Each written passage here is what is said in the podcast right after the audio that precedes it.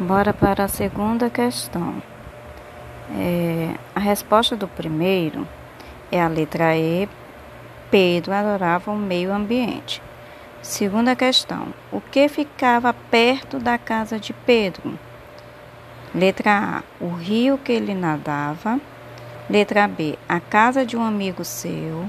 Letra C. A casa de sua avó. Letra D. Um lago muito profundo. Letra E o rio com muitos peixes. Qual é a resposta?